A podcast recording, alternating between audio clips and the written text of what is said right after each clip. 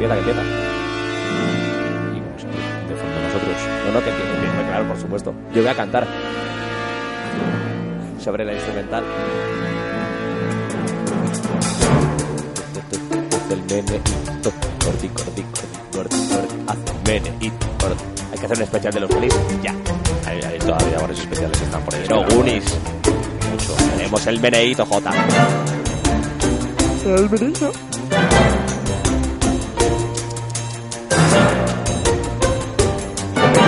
¡Qué película! Van los años 80, por favor.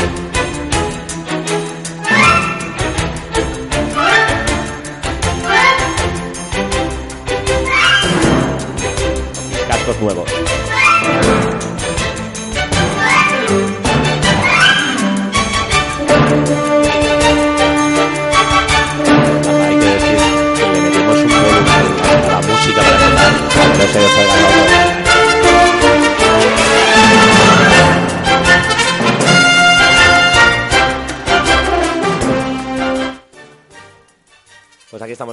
Tercera semana consecutiva. Oye, que lo estamos consiguiendo, ¿eh? Lo estamos consiguiendo. Yo no, hacía mucho tiempo que no era tan feliz con algo, ¿eh? Yo, yo voy a decir una cosa un poco, un poco tonta, ¿vale? Pero otra vez para los de YouTube, ya sé que no oís más que algo de fondo y que vamos a bajar y a quitar porque no se puede poner nada más. Lo es. sentimos. Y este episodio es bastante especial y desgraciadamente en YouTube algunos vais a perderos bastantes sonidos. Eso sí. Pero hay, antes de nada, vamos a, vamos a introducirnos. Bienvenido, gente, a una semana más de Nunca Digas muerto. Bienvenidos a todos, a todas y a, a todes. A lo que haga falta, a lo que haga falta. Aquí tenemos in- inclusividad total, 100% para todos. Todo el mundo entra en el podcast. ¿Qué me traes, Jota? Ya sabéis que, que Nunca Digas Muerto funciona con especiales, ¿no? Nos basamos en algo que nos gusta hablar, cada uno elige un tema. El primer tema lo escogió Jota, eh, que estuvo hablándonos de, de Guillermo del Toro. Y ver, luego... no estuve hablando, estuvimos hablando. estuvimos hablando. Y luego hablamos de Makoto Shinkai, que encima contamos con Álvaro, que fue una, fue una pasada y, y moló mucho. Pues para este programa elegí yo tema y elegí algo que me encanta que son las series de televisión, pero no me fui a, si fuera genérico por épocas o, o lo que son estilos o géneros, nos volveríamos tontos, seamos sinceros, porque hay un millón, ¿vale? Hay un millón de series, hay un millón de, cosas que podríamos llegar a hacer. Así que hice una pequeña selección, hice varias clasificaciones y elegimos unas pocas, dos él, dos yo. Encajamos en muchas, desgraciadamente. ya, ya tengo que decirlo.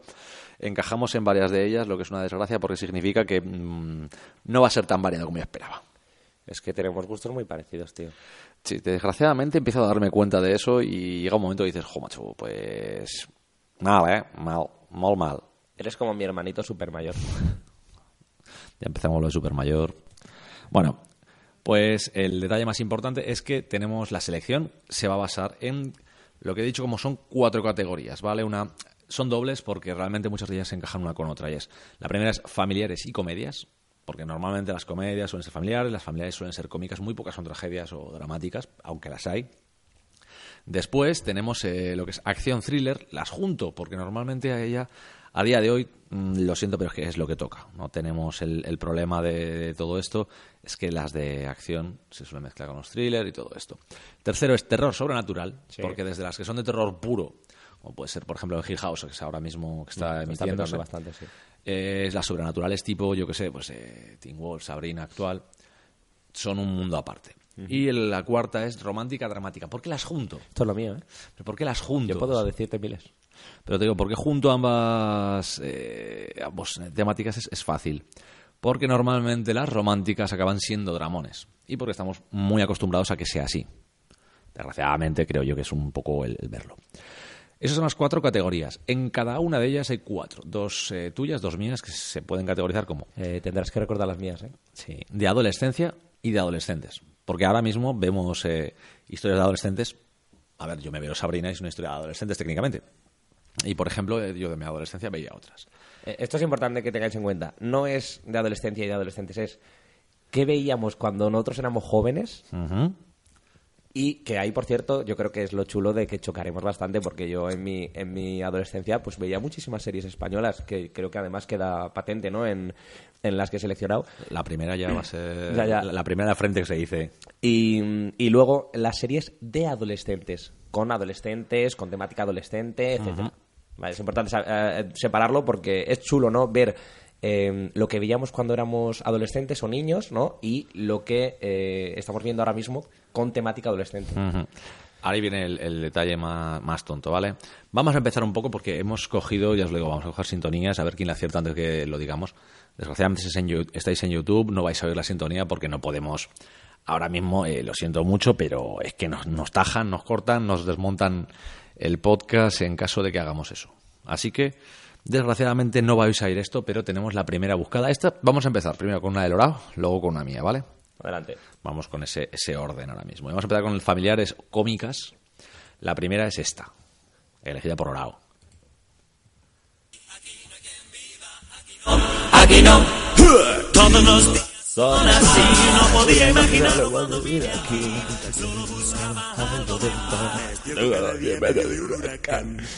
Madre mía, tío, es que, es que soy un niño ahora mismo, tío.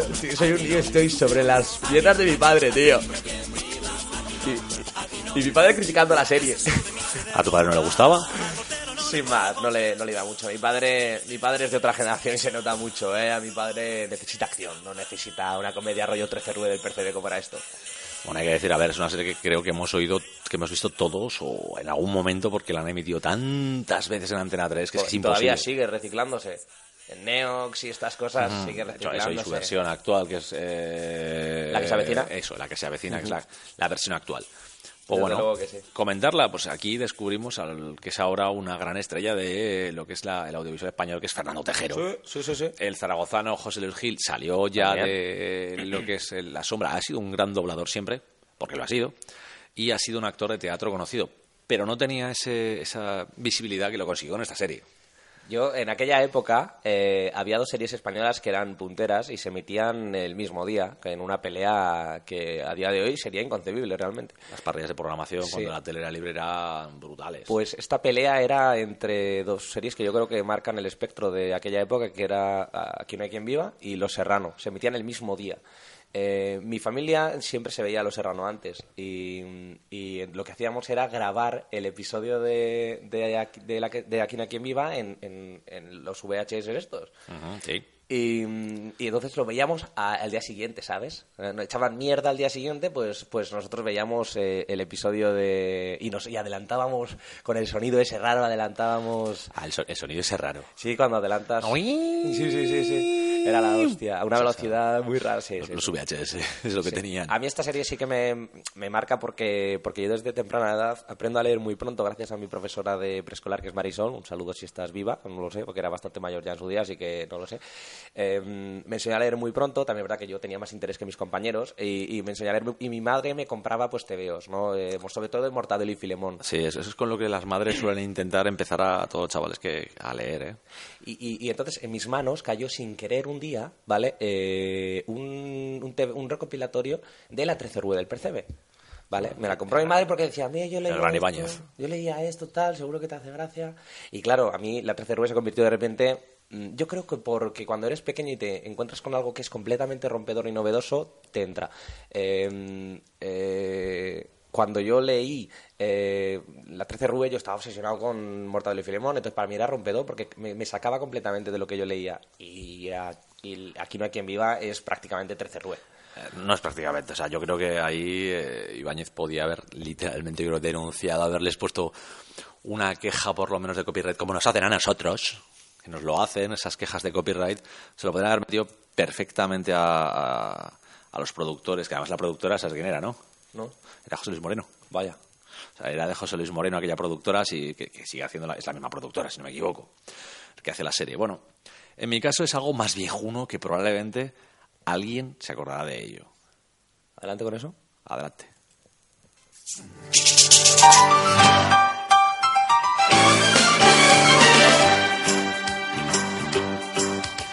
It's a rare condition this this day and age to read any good news on the nos jode el sonido. newspaper page. And love and tradition of the grand design. Some people say it's even harder to find.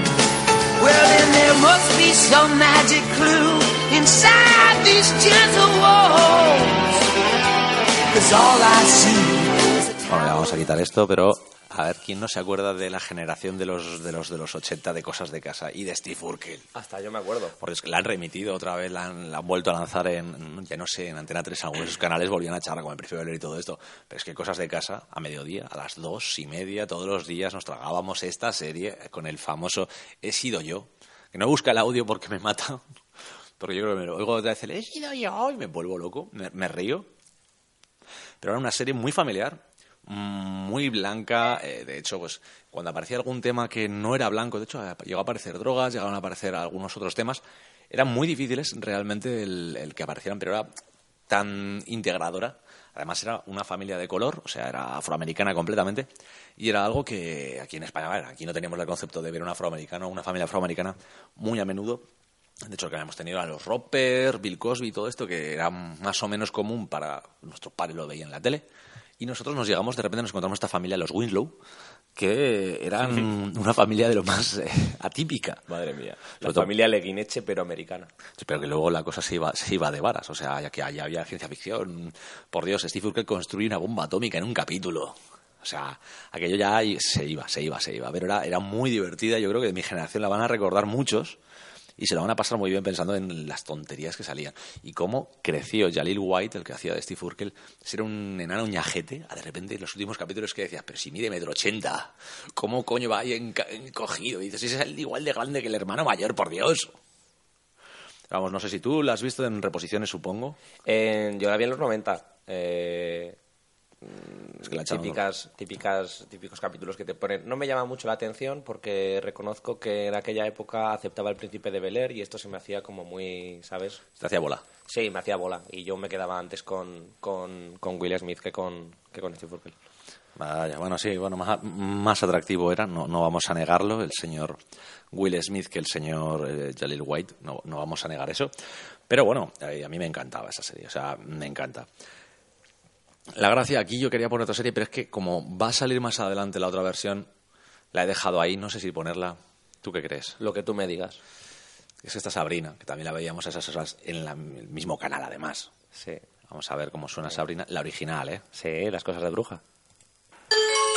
¡Ay, Dios! ¡Ay, mi corazón!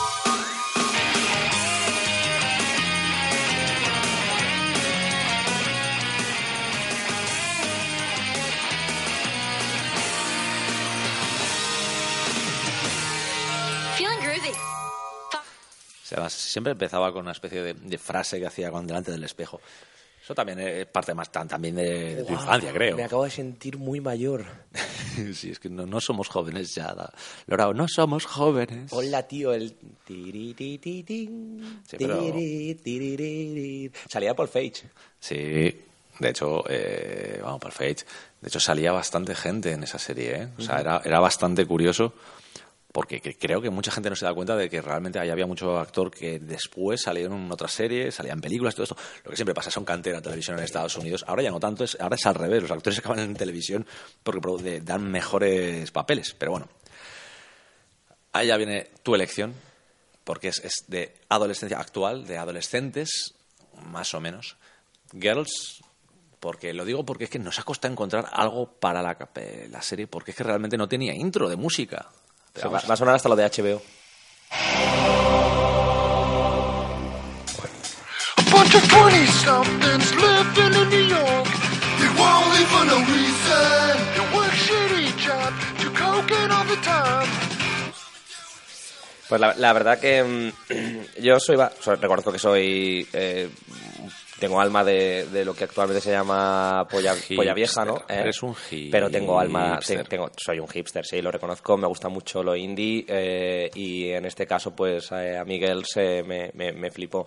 Eh, yo era muy fan también de Sexo en Nueva York, que es un poco de lo que bebe esta... esta Ah, sí, esta sí, serie, bebé de sexo en Nueva York, pero más del carácter neoyorquino que realmente de lo que iba Sexo en Nueva York, que Sexo en Nueva York iba de otra cosa. Desde luego. En Girls es una serie que crea Lena Dunham, eh, que ahora es bastante famosa por pues por todo el tema del feminismo y tal en Estados Unidos, pues Lena Dunham, como siempre ha tenido ese carácter feminista, eh, ella brilla a día de hoy en ese círculo. Eh, se mueve en la escena en la escena de Brooklyn actual, que es un es una El zona que se ha vuelto muy hipster el ahora. cine indie, Sí, todo el cine. De Noah Baumbach y, y Greta Gerwig y toda esta gente, todos se mueven en ese, en ese círculo. Eh, la serie va sobre una- un grupo de, de- de chicas, ¿no? Y de sus, eh, pues, de círculos amorosos, eh, movimientos profesionales, eh, necesidades económicas. eh, hay actores Muy realista, realmente. Sí, en sí, el, sí. el tono es muy realista. desde luego que sí. Eh, es muy muy explícita. Lena Dunham, por ejemplo, eh, se desnuda prácticamente en cada, casi cada episodio, pero simplemente por a irse a ver, duchar. Te, recuerdo que Adam Driver enseña palmito durante esa serie mucho, mucho, mucho. Adam Driver es el amante de- del personaje de Lena Dunham y Que, que no la pareja estable, ¿eh? Que no es, es el amante porque es una pareja extraña que tiene.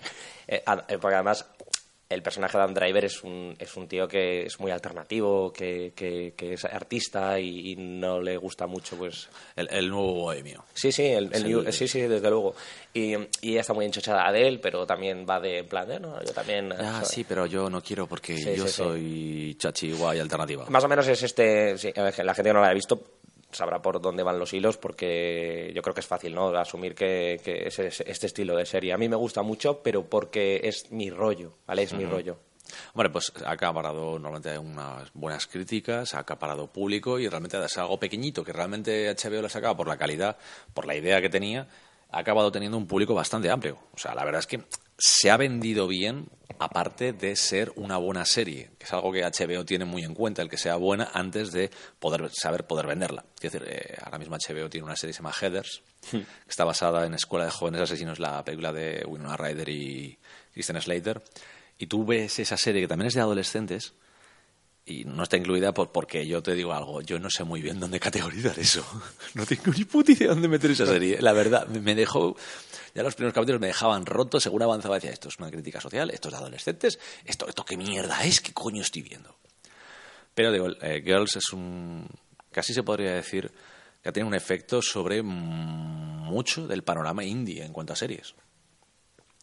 Bueno, más allá de esto, yo digo, la siguiente serie para mí eh, es, me, ha estuvo 10 años conmigo, o sea, me, me aguanto ya no desde el final de la adolescencia hasta la madurez, pero casi. Esta la, la tenemos preparada porque son ese grupo de amigos que siempre estaba en el mismo maldito bar.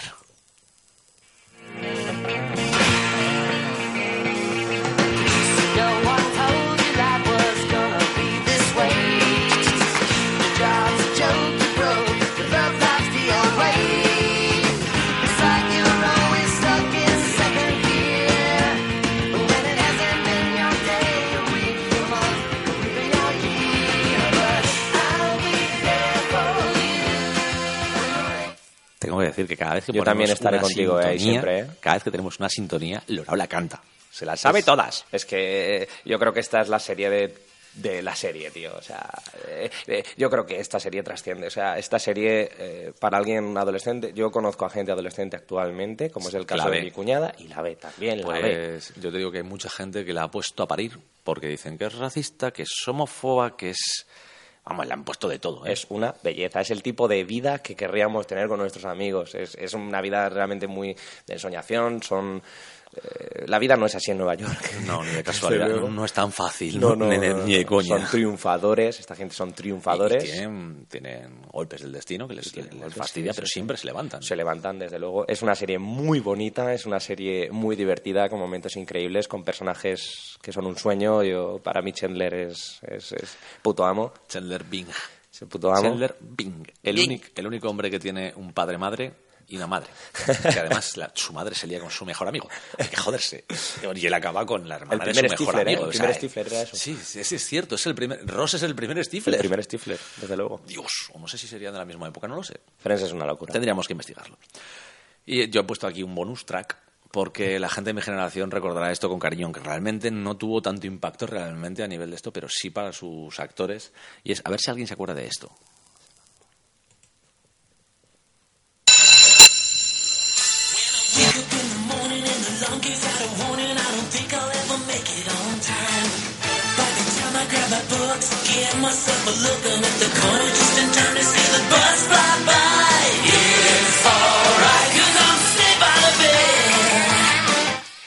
qué temazo, tío. Pues es la única serie que creo que no conoces tú, ¿verdad? Nada, Mario López. Sí, y eh, tenías también a Tiffany Ambertiesen, a, vamos, ahora mismo te digo, esta es la serie de Salvados por la Campana, que era una eh, serie de 20 minutos, 23. Recordemos que los formatos que tienen en Estados Unidos son de 23 o de 46, que son los clásicos. Ahora mismo ya parten de 50 de hora, pero eran los clásicos porque en 46 minutos, en una hora, era lo máximo, podías emitir, eh, lo máximo que emitías metiendo toda la publicidad posible, 14 minutos. Y con 23 le metías 7. ¿Vale? Por eso esas duraciones están establecidas de 23 y 46. Pues esta era una de las series cortas, de 23 minutos de un grupo de adolescentes en el instituto, mm, literalmente puteando a su director, haciendo lo que quieren. El protagonista detrás de la chica guapa del instituto, que el cachas, típico capitán de todos los deportes, también va detrás. La típica amiga empollona y la chica que adora el tonto de la clase, que, va, que es el mejor amigo, lógicamente, del prota. Es muy clásica, son todos estereotipos, el chico guapo, todo esto. De hecho, vive mucho de una serie anterior, de una serie y una película anterior. Aquí la conocemos como Todo en un día, de Matthew Broderick, que se- en realidad es Ferris Bueller, y una serie que posteriormente salió que se llama Parker Lewis, Parker Lewis Don't Lose. Parker Lewis nunca pierde, que esa es una serie que se emitió aquí en las autonómicas. Luego creo que se emitió en alguna de estas. Pues es básicamente una serie de instituto gamberra, sin preocupación. ¿Sabes? ¿Sabes a qué me recuerda? Además, a una serie que, que es cantera de, de toda una generación de, de actores y, y cineastas, que es Freaks and Jigs. Esa no Podría es- haber entrado, No ¿eh? está incluida, ¿sabes por qué? Porque Freaks and Geeks en España eh, la vimos y no la vimos. Ah, yo la vi a posteriori. Es que es eso, la vimos muy posteriormente y marcada principalmente por haberla descargado o haberla emitido ya en, en canales de pago. O sea, es un poco. Para Estados Unidos sí que fue una pasada esa temporada, porque se convirtió en culto, Es una locura, ¿eh? pero es que aquí no, no, no llegó a ese tema porque no hubo difusión. O sea, sí, el- el- de verdad, si la gente no conoce qué es Freaks and Jigs, por favor, buscadlo en Google y vais a flipar con el reparto. Linda ¿eh? Cardellini, James Franco. Seth Rogen. Es que. tienes- Grupos de amigos actualmente y cineastas. Sí, sí, sí. son gente. Realmente eh, era una serie de Judah Apatow, del Apatow. que siempre está haciendo ahora mismo ya comedias, que ha cambiado a hacer comedias juveniles, que es lo que él hacía, y de escribir comedias juveniles y producirlas, ha pasado poco a poco a hacer comedias de 40 años porque él tiene 40 años. Es uno de los grandes amigos de Adam Sandler y de todo este grupo de gente. Y bueno, con esto damos por terminar las familiares cómicas, pero eso sí, aviso, nos hemos dejado cosas como aquellos maravillosos años de cuando yo era un enano, nos hemos dejado cosas como los Monsters, que eso ya, si lo has visto, es que tienes muchos años, porque yo la vi siendo un auténtico enano. Y cositas como Jane the Virgin, muy actual, o la de Cambiadas al nacer, de Suicide al Birth, todas estas que son de adolescentes ya un poquito diferentes, que entran dentro de familiares y cosas así, más o menos. Yo creo que muchos Instituto de adolescentes- también de mi época, que es viejísimo. Muchos adolescentes, por ejemplo, de, de años, no sé, por ejemplo... Incluso yo, a mí me entraría, ¿no? Cuando yo era adolescente, eh, nuestro Friends fue como conocía vuestra madre. Eh, nuestro Friends temporal. Porque ¿Ves nuestro cómo- Friends sigue siendo Friends. Como conocí a vuestra madre, la gracia es que como nos ha pillado, creo, a todos, en un cacho de medio a todos, para nosotros es una serie de referencia, pero no te marca la adolescencia, ni es una serie realmente de adolescentes. Que No, por no, eso, no, recordemos que yo- el yo la dejaba fuera por el eso. título de hoy es Series de adolescencia, series adolescentes. Correcto. Por eso yo, por eso yo ni, ni la- ni me la planteé. Hay muchas que realmente son grandes series, pero no entran en estas categorizaciones que es la que nos tocaba hoy. Y pasamos a una cosa que a mí me encanta, que sea acción thriller, porque hemos tenido de todo, pero la que has elegido tú también la veía yo. Es que, es que, tío, es que a mí me pilla siendo un adolescente completamente. Vamos a ver, ¿qué, qué, qué nos has puesto?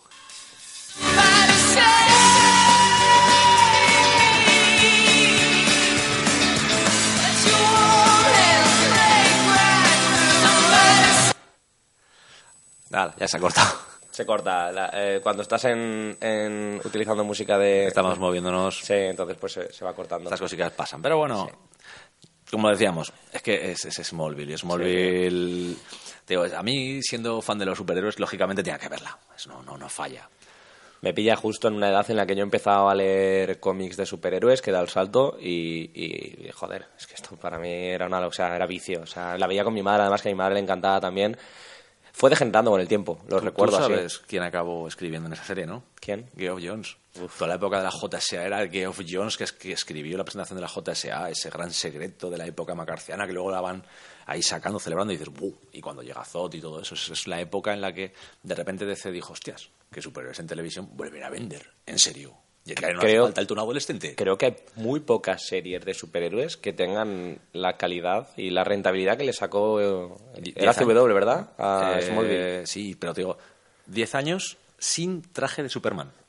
10 No- no- años, no ¿eh? hizo falta. Solo salió en los últimos minutos del último capítulo A día de hoy sería inconcebible. y se lo puso para... sale el traje y luego sale volando de lejos con él. O sea, no vemos más de Superman. Por eso siempre fue Smallville, ¿vale? Porque, bueno, sabéis que Smallville fue un mote que se le ponía a Clark Kent porque era Smallville. Lois le llamaba así Smallville, como muchas veces le llamaba Kansas. Pero bueno, esto es la serie que le he elegido. Ahora yo voy a la mía, que está... Los de mi generación van a acordarse seguro.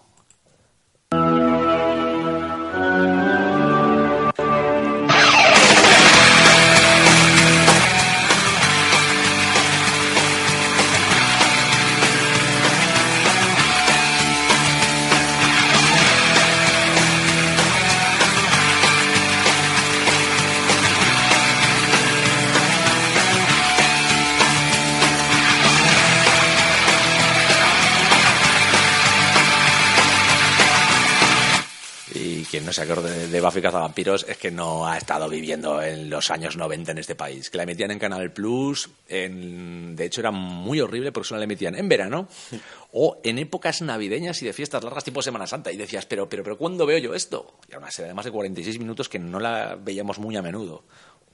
No está metida en Sobrenatural, porque realmente era una serie de acción pura y dura. O sea, a mí me encantaba por eso. Sí que hay vampiros, hay demonios, todo lo que queramos, pero... No la he visto nunca. Ni un episodio. Te voy a decir algo. Tengo ahí las temporadas en DVD. No me desafíes. Te las puedes acabar tragando todas de tirón. Porque ahí sale Sarah Michelle Gellar, te encuentras a David Boreanaz, a, a Lais- a Laisa Dusko, que es una actriz que me ha encantado siempre. Han aparecido, de hecho, la gracia es que tú ves esa serie y aparecen un montonazo de actores que luego aparecían en series adolescentes, que aparecían en un montón de sitios. Y es que decías, pero, pero, pero, pero ¿cómo narices? Tú la vuelves a ver con el tiempo y te sorprendes de la cantidad de gente que aparece, que, que te digo que es que es, es, es, es brutal. O sea, ahí la gente no se da cuenta, pero vamos, a mí Buffy me marcó muchísimo.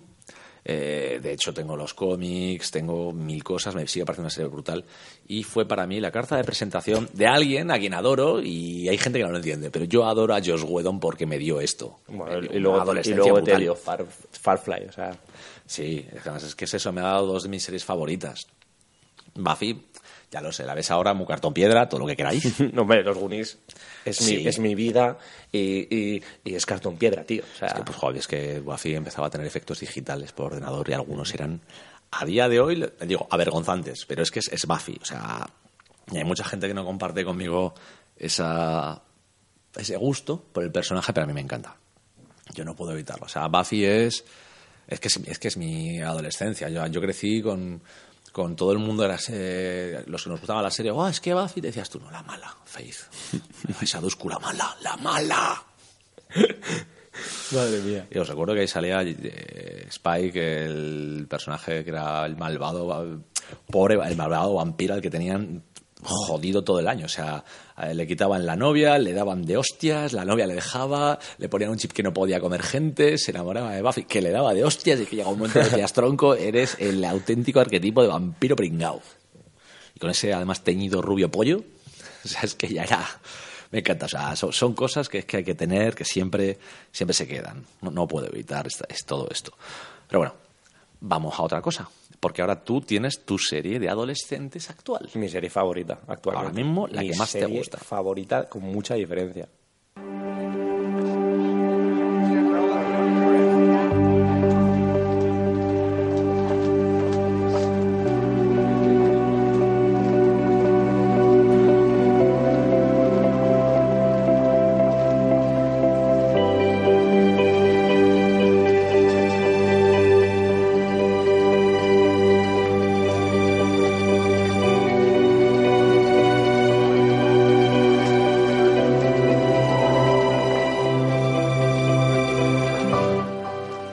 Estoy escuchando la, la voz en off de Cole Sprouse eh, eh, a- de hablando de hablando de, de las cosas del pueblo, de Riverdale tal. Eh, estamos hablando de Riverdale, hablando de para mí mi serie favorita actualmente, con, de verdad con muchísima diferencia. Eh, es una serie que empecé además con realmente la, la empecé con, como con dudas. Había gente hablando de ella, eh, hablaban de que era una serie muy romántica, con misterio y todo eso. Entonces se me acercó a ella porque yo casi todos los productos que son, eh, digamos, de corte mm, romántico. eh, Romántico adolescente, Sí, realmente. me gusta mucho, me gusta, en- en- entro muy bien a ese, ese tipo de producto porque es lo que me gusta. Y me encontré una serie muy, muy interesante, tío, porque mm, como juegan tanto con los misterios del pueblo, con, con muchos secretos que los adultos se han guardado, me recordaba el estilo It, ¿no? Toda esa gente que se ha callado Mm. Sí, el, mucha el información. pueblo pequeño, infierno grande, que es tan clásico en, en- en el Stephen King y sus relatos, pues aquí, aquí le pega. Stranger Things, Por ejemplo. también. Eh, a mí Riverdale me volvió loco. Es muy, muy, muy de adolescentes, hay mucho desnudo, mucho... Eh, eh, eh, eh, espera, espera, espera. Hay mucho desnudo, eso no es de adolescentes. No, ¿eh? eso no. ya, ya es mayor de 18. Hay, hay mucho desnudo gratuito, mucha musiquita pop, eh, hay un grupo incluso que son las Pussycats, ¿no? Que, que- Ujú. que Pero hacen eso es ahí- clásico en realidad de los cómics de Archie, ¿eh? O sea, no, no es un añadido que metieran por música. Pero van poniendo, van poniendo musiquita pop y, y todo este rollo. Y, y los personajes me gustan tanto, el reparto me gusta tanto. O sea, estoy tan enamorado de Lily Reinhardt, tío, como, como Betty Cooper, que es muy difícil para mí eh, dejar de ver esta serie. Van por la tercera temporada, eh, han sido dos temporadas para mí muy buenas, además cada una con un misterio distinto.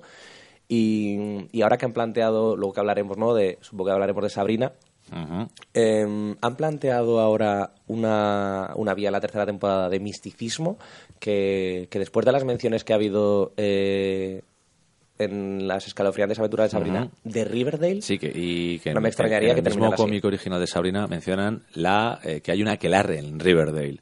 De hecho, en un momento dado llegan a aparecer protagonistas de personajes de Riverdale que técnicamente no diré quién, pero forman parte de la aquelarre de Riverdale. Y en la serie de cómics de Jack Head también ha entrado Sabrina con su gato a meter mal, ¿eh? O sea, eso es- está muy unido en ese universo. ahora mismo te firmo, te firmo.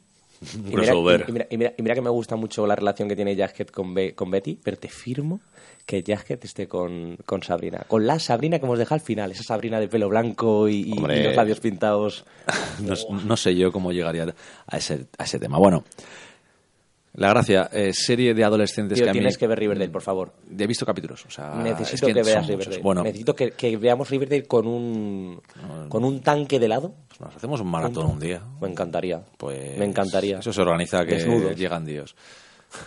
Cuando haga calor.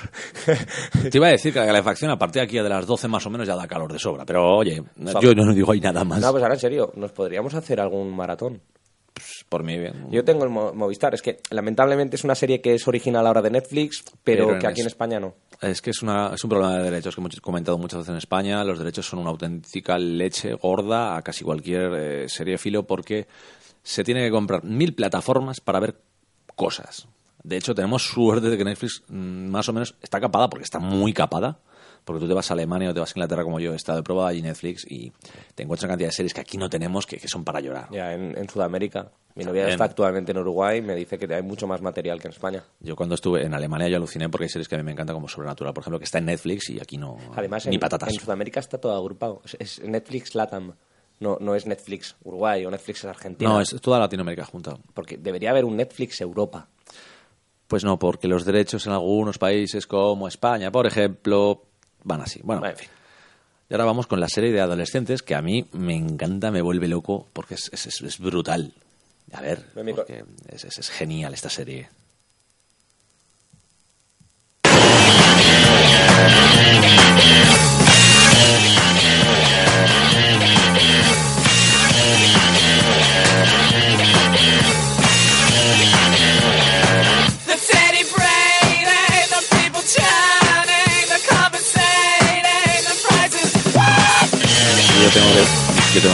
Descubrí esta serie ahí en, descargada de, de- de una cadena inglesa, yo decía, pero, pero qué leches es esto. Y, y es que el personaje de Nathan enamora a los primeros 30 segundos de verlo. Tengo pendiente ponérsela a mi pareja, tío, de verdad. Es Pues, una locura. Celeste, lo digo en serio, va- va- vas a alucinar porque es, es que en 30 segundos te enamoras de Nathan sin saber cómo y diciendo, pero, pero si es un desgraciado, si son una panda de tiraos. ¿Qué, qué pandilla de pringaos, de losers, de, de, de degenerados mentales. Es que, además, es que te lo digo, son lo peor de lo peor que puedas ver. Y encima, tienen superpoderes y es que... Ahora bien, es cierto que Nathan engancha mucho. Nathan era una de las cosas que no todas, porque realmente, a ver, seamos sinceros, eh, también es la presentación de Iwan Rion, Es que lo que quería decir. que No también- o sea, lo de Juan Rion no es normal. Personaje- Tiene cara de loco esa persona. Y luego es un amor. Sí, es pero- cantautor de canciones románticas. Sí, sí, a ver, si el- a ver, que lo tienes en, en- Te recuerdo que en Juego de Tronos ya salió haciendo hijo de mala madre. Por eso te digo que, que tú lo ves y que haces... le tocan los papeles que dices, pobre tío, ¿no? Pero lo hace muy si es buena gente. Sí, sí, luego es un amor, lo ves ahí en, en- en sus videoclips, Sí, pero en esta, romanticón. en esta tiene pinta psicópata y de hecho actúa como un psicópata muchas veces. Buah. Y después, eh, bueno, en Juego de Tronos, a ver, el, el que no sepa, eh, en Juego de Tronos es un personaje que le da por hacer corta y pega con la gente. Tío, qué ganas tengo de volver a ver Misfits. Es que es un vicio. En Gran Bretaña habría que hacer algún día un especial de series británicas porque a mí es un país que me desagrada mucho políticamente, pero de verdad, Gran Bretaña tiene una producción audiovisual de series. Pero porque Es cuidan increíble. mucho y sobre todo evitan lo que es quemarlas muy rápido porque hacen no hacen unas tandas de 20 capítulos como hacen en Estados Unidos que ahora ya están limitándose más ni siquiera llegan a las tandas de 12 o 13 o sea es que hay series que son de 6 capítulos y a volar Misfits Uh, de hecho son temporadas de 6 si no me equivoco de 8 U- ocho. Utopiano es británica. sí Utopía también es verdad Pues hasta que hemos llegado. es Pues que, hasta es, que es llegado, eso, tío. es que eh, la BBC, Tenéis que ver Utopía. Sky y todo esto han tenido. Joder, Luther con Idris Elba también es británica. Y Sherlock, ¿no? Sherlock es británica también. O sea, es que Doctor Who. también es británica. Y si queréis alguna curiosidad, pues hay una serie más Spooks, no sé cómo la llaman en El España. día que vayas a hacer un especial de Doctor Who, lo haces tú solo, ¿eh? Yo me quedo en el sofá. No, ese día, y voy gritando. ese día, siento decírtelo, eh, tú te das en el sofá gritando, yo pienso ponerle, intentar de alguna manera, si no puedo traérmelo, conectar por teléfono, porque todavía tener aquí a Doc Pastor, porque seríamos, bueno, sería una locura, porque dos nos dejaríamos hablar, supongo, porque también es otro aficionado. Mola, mola, mola, mola. Estas cosas molan. Con esto, cambio de tercio, cambiamos otra vez de género, ya vamos al género de terror sobrenatural, que esto engloba mucho, porque de todo hay, porque el terror el sobrenatural, siento decirlo, puro, puro, muy, po- muy, muy poco hay, pero eh, tenemos algunas preparadas. La primera es la que nos ha traído Lorao, que es, es legendaria, le marca la, la adolescencia, pero ya veréis cuál es. Es que es, es que es una pasada, es que no, no falla.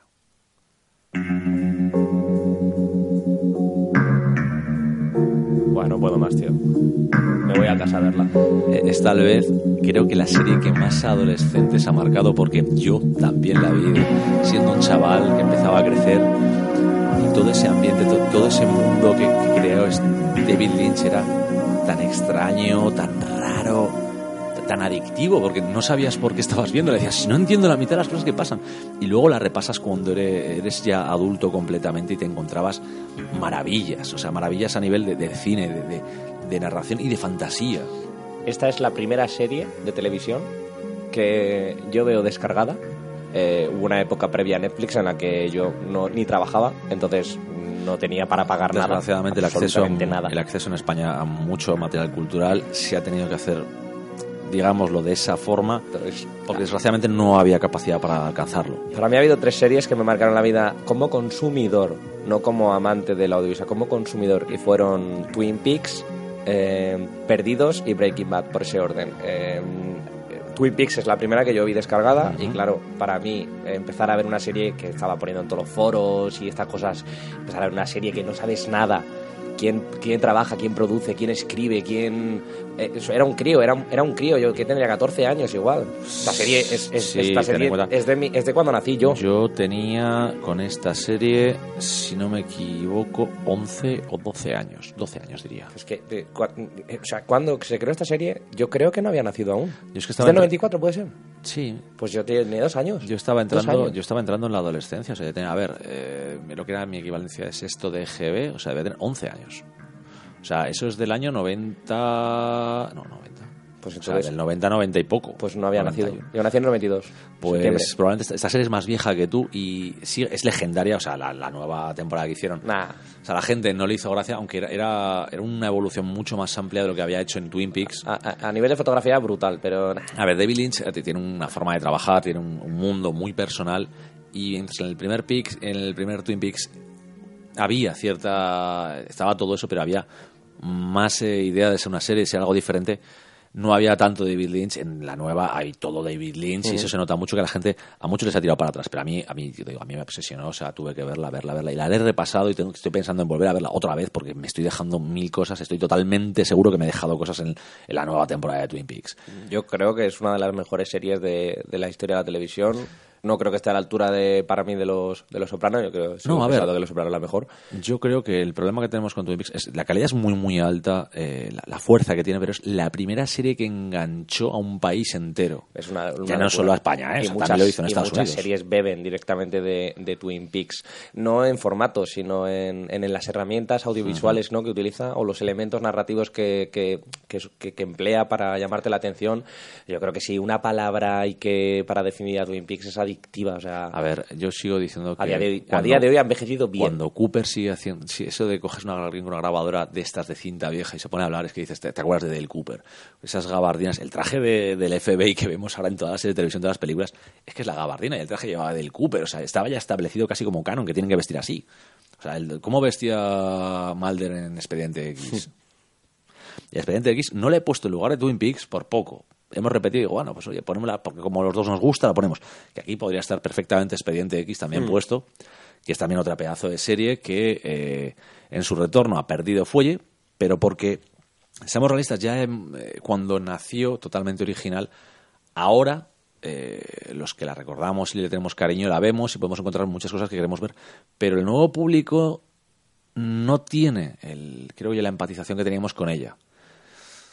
Quiero decir, ahora mismo una persona de 20 años coge lo que es Expediente X y como no se ha visto ni ha vivido semana a semana todo lo que era ese, ese mundo, no, se- no entra tanto. Creo que es lo que le falló a la última temporada de, de Expediente X. Y eso que me encantan las ha cambiado, la, ha cambiado la forma de consumir. Yo también te digo una cosa, aunque haya cambiado la forma de consumir, hay esta serie, si, si saliera ahora, tal cual está hecha, pero con, mejor tal, lo que sé, pero eh, na- narrativamente, de verdad que la gente lo, lo estaría petando. o Yo sea, hay- Twin Peaks hay- estaría la gente loca. Yo creo que una de las series que tendría cierta cercanía, que bebe mucho actual, sería Leftovers. Sí. Porque tiene el tono, la, el- el- todo lo que es el tono, el ritmo de contar cuando quiere, pero mientras te va planteando un montón de cosas. Es una de esas historias que a, mí, que a mí me encanta. Pero bueno, vamos a la siguiente. Esta ya es la serie de adolescentes actual. Creo que ya Lorao, ya la hemos nombrado, o sea, no, no va a haber mucha sorpresa con esta. No, no, desde luego que no.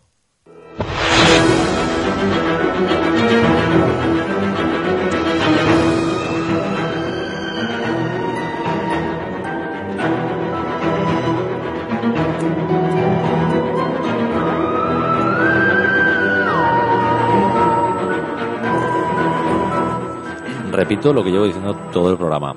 Cada vez que ponemos una sintonía, Lorao baila, Lorao canta, Lorao se mueve, Lorao se estremece. Es que esto es una locura, tío. Es que, es Hace un baile de cadera de estos sexys tipo Elvis, pero moderno. Es cierto, hay que decirlo.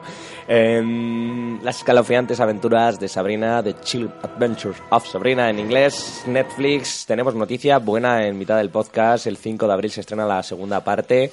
Y hay fecha. Eh, ya dijo Netflix que dividía en dos. La, la- la- la primera temporada realmente son dos. Que en realidad la, la gracia es que son decisiones, seamos sinceros, comerciales y lo hacen muy bien. Es, acostumbrar al resto del mundo de yo te suelto la, la serie entera, pero ahora vamos a hacer como las, las televisiones, la mid-season. O sea, vamos a partir en mid-season para que tengas dos ocasiones. Pero responde a agenda que cuadra con Riverdale. Eh, como Riverdale se estrena cada semana un episodio y Sabrina no, eh, cuando vaya a terminar Riverdale estará terminando Sabrina. ¿Entendemos? O sea, Sal- saltará la última parte es. de Sabrina. Entonces, em, ya no sé, yo sé que no van a conectar ninguna de las dos porque Eh, prácticamente no te creas, eh, yo no sé, no lo tendría tan seguro. Teniendo esas son, do- son Igual ahora no. No son dos universos, que es un solo universo, el Archie Comics que dicen el universo de Archie. Pero la agenda sí que es verdad que está marcada para que las dos estén prácticamente a la altura. Eh, estuve hace poco en un programa de Radio Marca, se llama Serie Adictos, en las que estuve hablando de Sabrina. Y Un saludo para Adictos. sí, un- y a, No nos vais a escuchar, pero saludamos. voy a comentar básicamente lo mismo que dije allí. A mí Sabrina me parece un ejercicio audiovisual perfecto.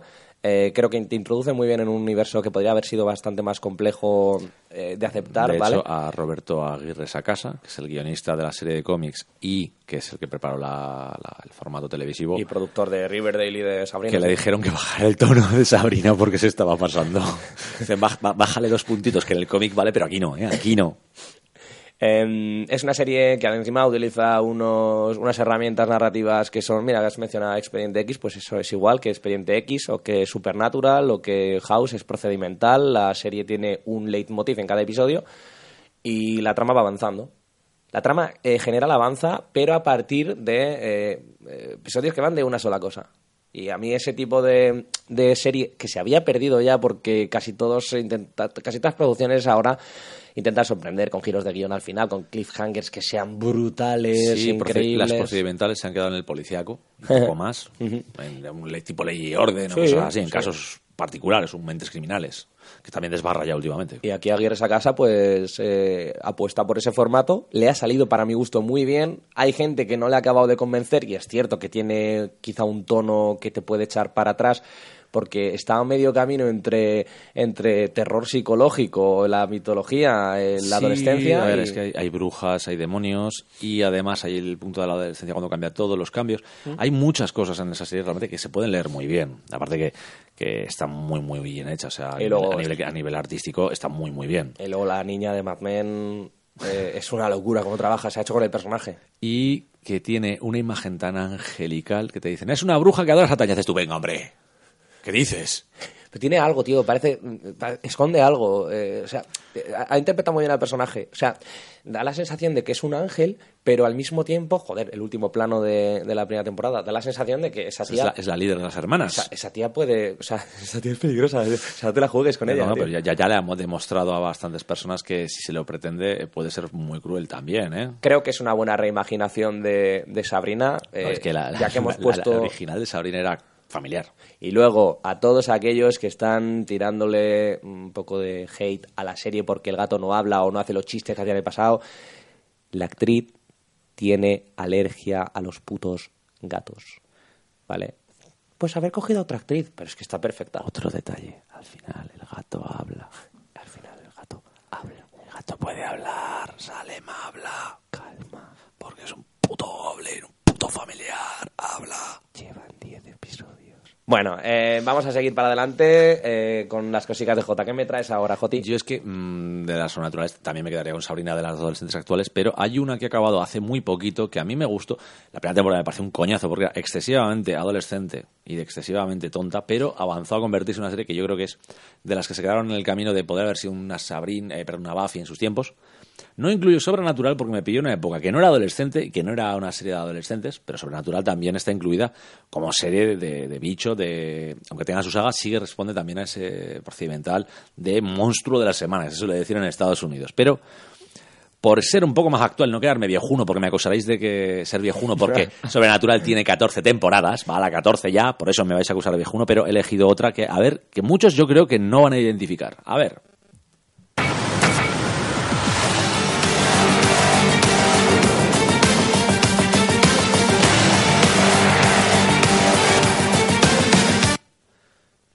espera que está, me la quita dorado. Las cosas raras que están... Me ha saltado. oh, el- Salta el anuncio. Bueno, pues que le den por culo. Ya hemos visto el, hemos ido el principio, ¿no? A ver, ¿tú sabes cuál es? Sí, es Teen Wolf. ¿Has llegado a verla alguna vez? Sí, sí, sí. A mí me gustaba muchísimo. Es una serie que, que digo, ahí sí que tiene el drama adolescente metido en medio de hombres lobo, mm, de monstruos, de, de todo. Es una mezcla entre Buffy y cualquier serie de, de instituto. Ya al final se convirtió en algo realmente raro porque hubo momentos que parecían que parecían una serie de personajes como los Dread Doctors, los doctores eh, estos terroríficos que eran casi Cliff Barkerianos. O sea, que yo iba ya, había momentos de casquería, parecían berserkers, indios, ahí había ninjas, katanas, o sea, que llegaba un momento que decías, esto es un desbarre, y a mí me encantaba. O sea, el desbarre me encantaba. Y la última temporada ya, el cierre que hicieron, porque solo duró, si no me equivoco, cuatro o cinco temporadas, me parece son cuatro, cinco, no me acuerdo ahora mismo. Y las últimas fueron más cortas para básicamente, porque básicamente era una serie de, si no me equivoco, de Spike o de MTV, ¿eh? O sea, y eh, si la veíais en la versión americana antes de la colgada, ahora está colgada en- entera en Netflix, pero como cuando tenías que verla como podías, no voy a decir nada más, te venían las listas musicales porque MTV las mete en sus series. cada vez que suena una canción te meten el título y el artista, ¿vale? Es promocionar, promocionar, pero está muy bien. A mí me gustaba mucho esa serie. No sé, logrado que podría decirme. A mí Teen Wolf a mí me, me gustaba, o sea, sin más. Es cierto que no me llama mucho la atención porque ya sabes que a mí los monstruos y estas cosas no me acaban de convencer, pero pero estaba bien. O Hay que decir que- a, a mí me- yo, yo, yo estuve enganchado a Teen Wolf. De Teen no Wolf, la terminé, ¿eh? Yo te digo, de Teen Wolf salen, además, Dylan O'Brien, el protagonista del Corredor del Laberinto, salió de allí. Es un tío que ha sonado muchísimas veces para hacer de superhéroe, de Robin, de, de mil cosas. Y no es un mal actor. Y desde luego tiene por lo menos la edad principal para hacer de muchos eh, superhéroes jóvenes. Yo te puedo decir que a mí me enganchó la serie mucho. Quizás el que menos me llamaba la atención era el protagonista. Realmente me gustaba más toda la caterva de secundarios que le acompañaban. Desde hecho, había de todo y algunos personajes eran realmente interesantes. Bueno, el primer hombre luego que aparecía, el primer alfa que veíamos, es el actor Superman, Tyler Hoechlin. Es que Superman ahora mismo en la serie de Supergirl. Sí. También aparecía en esa serie. Y para que lo sepáis, eh, eh, Red Arrow, ¿vale? El personaje que sale en Arrow también salía en Teen Wolf en la primera temporada. Era de hecho el macarrilla del equipo, el chungo, el, malo del instituto, el jefecillo de todo. Bueno, una serie que mm, para mí, para una serie adolescentes de sobrenatural, me parecía muy, muy adecuada. Ya lo que tuvo de, vida fue otro tema. Ah, está guay. O sea, si la gente no la ha visto y le va el rollo adolescente y tal, si por ejemplo hay aquí eh, espectadores de Riverdale que son fans y no han visto Teen Wolf, pues yo creo que les gustará. Yo, y ya digo, y si habéis visto Buffy, echarle un ojo. La primera temporada sí que vale, que admito que es un poquito floja, pero cuando la pasáis, te la pasas muy bien. ¿eh? Aparte de las macarradas, las tonterías y el personaje de, de Styles de Dylan es realmente brutal, porque es el único que. A ver, para entenderlo, el único humano de toda la maldita serie es el único con sentido común, el que hace los planes y el que está detrás de los monstruos diciendo ¿Qué hacéis? ¿Pero dónde vais, coño? O sea, el humano es el único que dices, lo ves y dices, pero, pero, pero, pero es, es, es muy, muy... A mí me gusta mucho, lo digo. Y con esto acabamos con terror sobrenatural, con todo lo que tenemos. Oye, de momento no vamos mal, llevamos una horita de, de podcast que cuente, no llegamos a la hora. Yo creía que íbamos a extendernos más. Tengo que decir algo también, es eh, esto va a quedar un poco recortado para el tema YouTube, aunque estoy pensando en arriesgarme y soltar todas las sintonías y dejarlo como está. Me peleo con YouTube a ver quién gana. Inténtalo. Bueno, pues igual tenéis suerte todos los que estáis escuchándonos en YouTube y habéis disfrutado de las sintonías si la pelea la he ganado o si no se han dado cuenta todavía. Puto artículo 13. La, la, la, la, la. Pero bueno, vamos a hacer un pequeño descansito porque queremos eh, beber, comer. ¿Has encontrado algo de música que puedas ponernos hoy de esta música hipster eh, alternativa de- mm, extraña? No tenemos nada logrado, venga. No, la verdad que no tenemos nada. A ver si hay algo por ahí. Vamos a ver, porque estamos muy con las series, pero también decir que de las series que hemos eh, hablado, o sea, The Girls, ahí va, quiero decir, The Girls de Riverdale, Misfits de Sabrina, de también de Teen Wolf, han sido también la base para oír mucha música que iba saliendo indie, no, pero sí alternativa, sí diferentes grupos pequeños porque han promocionado mucho. Que recordemos que las series de televisión exceptuando las de Netflix, que hemos ido nombrando, todas servían para product placement, para vender cosas, seamos sinceros. A ver, ¿qué nos has, tra- qué- qué nos has traído? Bueno, ¿y, y qué es esto, morado? Brandy, tío, de Guardianes de la Galaxia, por favor. Bueno, nos dejamos un segundito con esto mientras nos despejamos. There's a port on a western bay, and it serves a hundred ships a day. Lonely sailors pass the time away and talk about their homes. And there's a girl in this harbor town, and she works laying whiskey down. They say, Brandy, fetch another round. She serves them whiskey and wine. The sailors say, Brandy, you're a fine girl. What a good wife you would be. Yeah, your eyes could steal a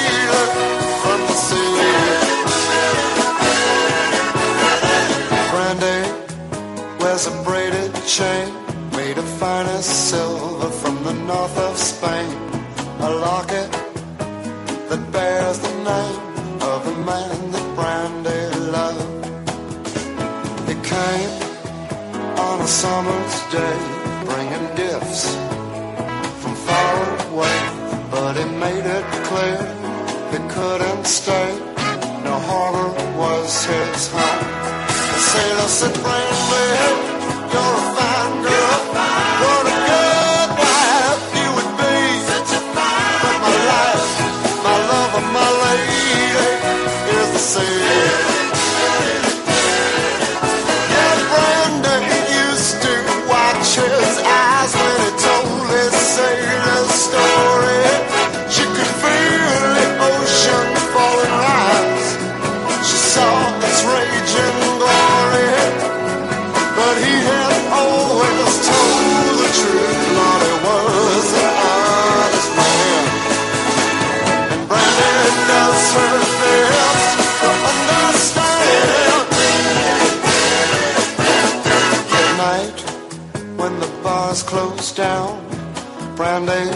walks through a silent town and loves a man who's not around.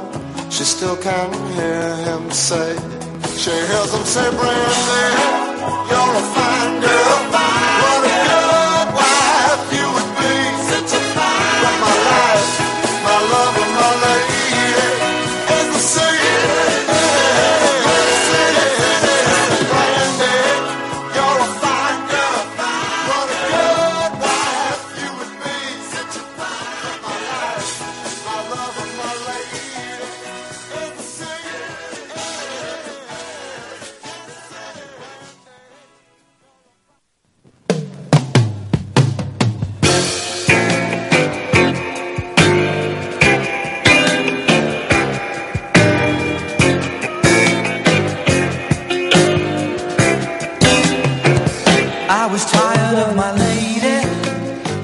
volvemos, esta piña colada. De paso, yo ya me he echado café, o sea, ya estoy con más necesidad de, de cafeína. Esperad, esto voy a ponerlo para que oigáis cómo hacemos estos podcasts. Esa cucharita rica, rica, rica. Bueno, entramos en la recta final del podcast. Nos Eh, queda eh, la última categoría que... Drama, ¿no? Sí, romántica drama, que es la que me parece que nos, más se nos va a estirar. ¿Por ro- qué? romántica. Sí, porque seamos sinceros, eh, todo lo que es romántico tiene un puntito de drama y un drama sin algo de amor tampoco funciona. Entramos en mi En tu categoría. entramos en mi género y os traigo cositas raras, ¿eh? Está, está, está Laura, para que lo entendáis ahora, eh, tocándose por debajo de la mesa porque ha llegado su momento. Bueno, em, he estado mm, peleando conmigo mismo mm, para quedarme con algo, y entonces lo justo es eh, coger la que más me gusta y mm, coger una que me marcó mucho en adolescencia. Estas dos que voy a decir son de, de- de adolescencia. Y, y la primera no tiene entradilla porque no hemos encontrado, pero os la, os la cuento. Y es Sin tetas no hay paraíso. En Latinoamérica la versión es sin senos, Sin senos. no hay paraíso. ¿eh? Sí. Que es- hay que recordar, esto hay que decirlo, eh, Latinoamérica ha conseguido eh, sacar muchos conceptos fuera de Latinoamérica y venderlos. Si te das un paraíso es uno. Otro, por ejemplo, eh, tenían sus propias series en México y en Argentina de Rebelde y Rebelde Way. De adolescentes también se vendieron bien, eso sí que eran, pero eran más telenovelas casi en algún punto. Pero sin senos no hay paraíso, sin tetas no o Betty la fea se ha vendido fuera, pero a- como churros. apuñados. Sin tetas no hay paraíso me pilló adolescente, adolescente muy tonto, ¿eh? en la edad del pavo que se les oye llamar, y Telecinco propuso una serie de televisión de, pues del- la típica historia de amor de, de la chica que se enamora de, de un mafioso, de, de una persona mala, y cómo ese mafioso va cambiando, ¿no? También su, su manera de, de ver la vida y de, y de abusar de los demás a partir del amor. Em, ¿Y ves cómo el romance tiene drama? Sí, sí, esta serie es eh, puro drama y eh, eh, igual al día de hoy la vería y no me engancharía tanto, pero reconozco que le tengo muchísimo cariño. Yo me, me iba a mi, a, mi, a mi padre esto, lo vio un episodio y casi me tira por la ventana. Eh, y mi madre, pues eh, como no le hacía mucha gracia tampoco, pues lo que hacía yo era, me acuerdo que salía de entrenar de, jugaba fútbol y salía de entrenar de... Eh, a ver, tengo que dejar esto claro. No lo sabéis, pero en realidad Lorao es deportista. Bastante deportista en realidad. Pues salí de jugar a fútbol, tío, y, y, y me- de entrenar en el San José. Y me cogía el bus para ir a casa de mi abuela a dormir, para ver la serie. Porque mi abuela, eh, de verla conmigo, se enganchó. Pues tenía ese punto de telenovela. Sí, es, es que es eso. Tenías es ese. eh, ¿cómo decirlo? Ese punto de muchas tramas que tenían que acabar, pero nunca acababan. Entonces mi abuela se enganchó también. Bueno, mi abuela se quedaba un poco dormida y al final le tenía que, cuando, le, cuando la despierta decía, abuela, a dormir. Que te has dejado al final. Que me- te has dejado al final. Y me decía, ¿qué ha pasado, cariño? Y entonces, antes de irnos a dormir, yo a mi abuela le contaba todo. la verdad que la recuerdo, la recuerdo con, con ese cariño, ¿no? Serie, De... eh, te lo decimos, serie de adolescencia, de Sí, esas sí, que sí, se te sí, quedan. sí, sí, desde luego. Eh, y también de adolescentes, porque eran adolescentes, salvo él, ella era un adolescente, era una cría. Y luego van creciendo y tal. El final es muy dramático. Hicieron dos finales al final, ¿no? En el que él moría, que era lo justo, que es el que emitieron, y en el que los dos sobrevivían y se iban juntos y tenían una vida feliz. ahora voy a hacer una gran pregunta ya. ¿Tú qué tenías con el duque? El duque. Estaba obsesionado yo con eso. Las cosas que eh, marca- marcó una época, Marcó mucha gente con esa, no. eso de ser el malo, el mafioso. Y, a, y a él, ¿no? Miguel Ángel Silvestre. ¿no? Sí, Miguel Ángel a, Silvestre. A él, a él le abrió puertas. Es que, de hecho, creo que fue el, el papel que le, le ha dado la puerta a estar ahora mismo en series internacionales, porque está trabajando en Estados Unidos. Una ¿eh? época, Aunque el- haga de latino, siendo español, pero. En, aqu- en aquella época, eh, yo me acuerdo que el- el duque fumaba muy raro. Siempre iba con una pitillera y fumaba muy raro. O sea, y yo en aquella época, todos los chavales de mi grupo íbamos con pitilleras y fumaba como él. Nos poníamos el cigarro de una manera así rara que fumaba él y fumábamos ahí como Es él, que eres- imitando al duque. Y hablamos así. Esos, esos detalles de, de personalidad que meten en las series para el personaje. Sí. Pero es que ya te digo que ese momento de quiero ser Vito Corleone, pero no soy Vito Corleone. Que va, que va. Y el, y el gitano, que era, bueno, era increíble. Sí, de verdad que es una serie que yo a día de hoy no hubiera visto jamás, pero que en aquella época la vi, me enganché y la disfruté muchísimo. Y también tienes otra serie propia. Y tengo que te otra que traído. esto, esto me volvió loco. Se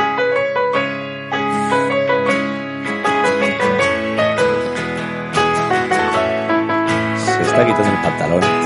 Está empezando a tocarse por debajo del calzoncillo. We've been on the run, driving in the sun, looking out for number one. California, here we come, right back where we started from. Well, hustlers, grab your guns, your shadow weighs a ton, driving down the 101. California, here we come, right back where we started from. California.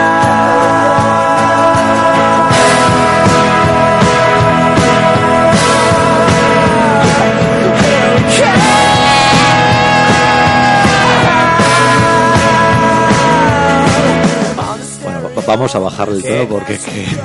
Mira, te lo, te- te- lo reconozco, ¿eh? Lo reconozco. Es la serie de televisión que más veces he visto en mi vida. Y te puedo decir las veces. ¿Cuántas? La he visto entera. Bueno, entera no porque la última temporada no la vi porque me cabré. La he visto eh, las tres primeras temporadas seis veces. Eso es mucho, es- eso se acerca casi a mi nivel de Buffy. Para mí, si tuviera que poner un top 3 de las series de mi vida, OC entraría. Eh, seguro, ¿eh? Pues a ver, Por cariño. OC es una serie que, para los que no la hayan visto, es de una familia rica, de, típica de... De Orange Beverly County, Hills, sí. De Orange County, Beverly Hills, que me iba a Los Ángeles. Perdón, esto es otro... Es California, pero no es la... no Sí, es- está como no en la apartado, Sí, es una, una urbanización de estas un de condado ricos. que dicen una parte de fuera.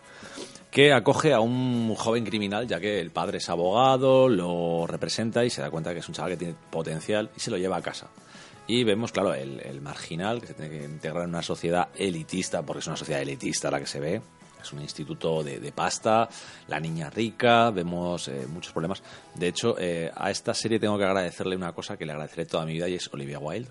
Buah, que es donde descubrí. Qué personaje, además, el suyo, ¿eh? El personaje es tremendo, pero es que eh, gracias a esto, pues esto- descubrí el personaje, ya te digo que mucha gente la descubrió en, en House. Yo ya la había visto también antes, en, de aparte de Noce, en The Black Donnellys. Ah, sí. Que es una pedazo de serie Paul Haggis tremenda que desgraciadamente solo hice una temporada y que desgraciadamente yo no encuentro en ningún sitio. Si alguien sabe dónde está The Black Donnellys, que, que me lo diga. O sea, yo, yo me la compro. Me encantó. O sea, es ese tono de macarras de barrio, ese tono de irlandeses, como no. Perdidos me encantaba. Y eh, de 12, tengo que admitir que es una serie que a mí me pilló más mayor, Sí. pero sí que he visto. O sea, yo, yo la he visto no entera, pero sí en su mayoría. Pues mira, es anécdota, ¿no? De cómo accedo yo a esto. Eh, en los veranos, mi- yo era, era muy, yo era, era muy abierto, pero era muy soy, o sea, soy una persona muy extrovertida, pero eh, tenía, tengo cierto apego a estar solo. porque me, me gusta mucho estar solo. Y, y entonces en los... En, en- ¿Hoy? Me hace eco, ¿eh? Uy, se ha hecho algo raro. Espera, Ahora. Oye. Ahora, ahora. qué extraño ha sido Se esto. terminó el eco. Eh, cuando... ¿Hoy? Oye, ¿ay? nos está haciendo aquí la, la técnica, como Me digo, ya. el eco, no me deja... con- Ahora, ahora, ahora. Me la, deja- técnica de vez en cuando falla cuando toco algo No, no para pasa la nada, da igual. Eh, entonces, en los veranos, mi hermano se iba al pueblo con, al pueblo de Barcelona con mis abuelos y yo me quedaba solo en casa con mis padres y tal, pero como ellos trabajan de mañanas. por si alguien quiere Sí. saber el pueblo. Y yo me quedaba solo con, con eh, me quedaba solo en casa con mis padres y tal. Y, mm, y entonces mi madre siempre me, me ponía pues, series o lo que fuera. Y ese verano, en la 2, en la Además, 2. sí, sí, lo echaban, empezaban a echarlo en la 2. eh, pero antes del telediario. No, no, no, no, justo después. Justo te, te ponían dos episodios. Es que no, no, dos capítulos seguidos.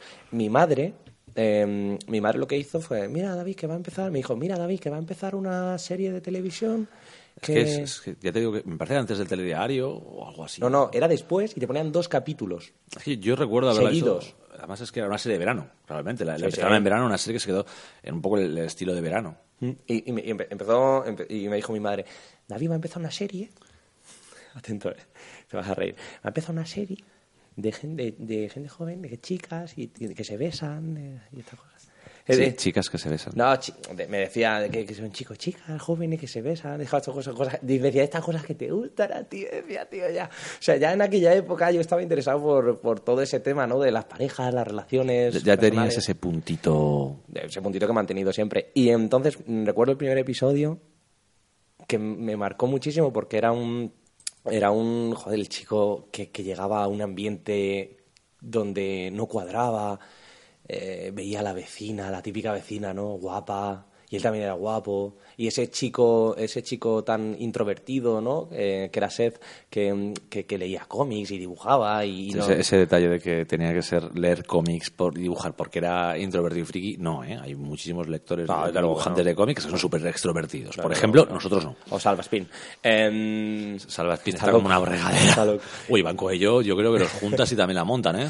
Y me encantaba mucho esa dinámica que, que, que luego ya he ido profundizando, analizando, ¿no? De cómo, cómo ese hermanastro, ¿no? Impuesto, eh, que, Seth eh, saca lo me- la la parte buena que tiene el protagonista y a la inversa también, ¿no? Eh, Seth necesita ser un poquito más cara dura, un poco más descarado en la vida y, y eso es lo que, lo que su hermanastro, ¿no? Le, le aporta. El, puntito macarrilla. Sí, y me, encantaba también eh, cómo los adultos no también forman parte de, de ese juego y, y van los, pa- cambiando. los padres y toda su relación. la mujer, que la mujer del vecino que se estaba enrollando con el amigo joven, eh, el, el- el marido este que está todo el día trabajando, que está enamorado de la vecina. Sí, había, había un, una sintonía de personajes que funcionaba muy bien, que se iban moviendo, que iban dando muchísimo juego y que, desgraciadamente, en algún momento dado, no sé por qué se rompió mucho esa, dinámica. Fue cuando la serie de repente pegó un bajón. La, la- serie a mí me marca por dos cosas. Una es porque me llama la atención, me, hace que- que este género para mí sea el top. Y la segunda es que decanta mi género musical. En aquella época yo todavía no lo tenía muy claro y yo recuerdo que la segunda temporada eh, eh, eh, trabajan, compran un club o trabajan en un club Trabajan en un club, si no me y equivoco.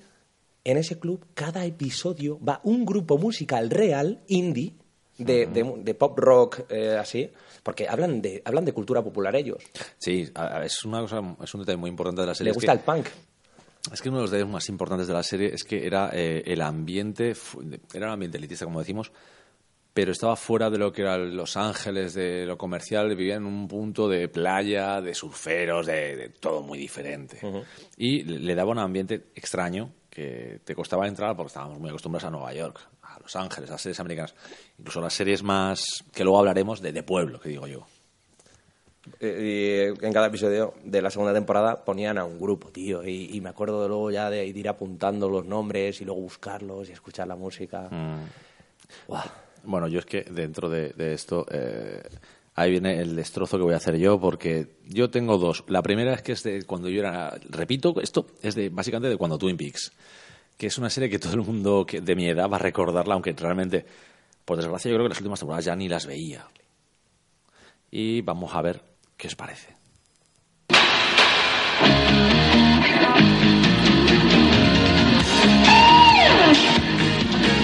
¡Ah!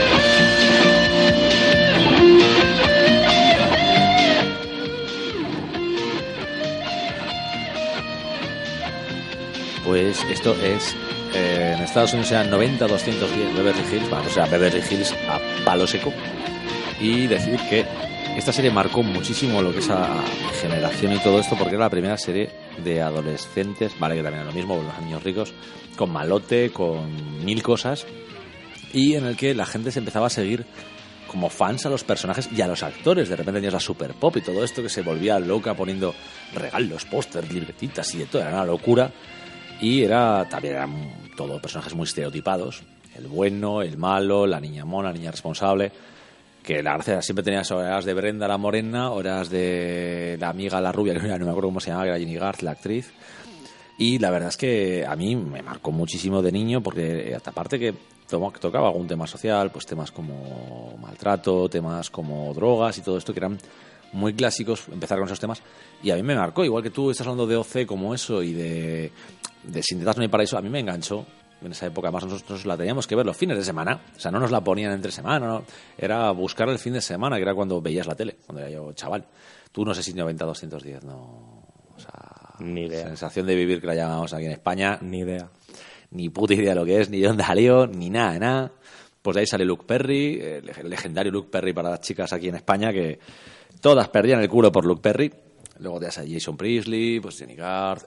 De aquí tenemos a eh, Brenda, que era Shannon Doherty, que era la que acabó teniendo la fama, ¿sabes con qué no? ¿Con qué? La fama le llegó con embrujadas. Porque era. Ahora sí que tengo que ponerme el eco. Quiero ponerme eco. Es. O no me lo pongo. Nah, da igual. Es la hermana mayor. Prue. Eh, ahí eco. tenía, tenía que hacerlo por una vez.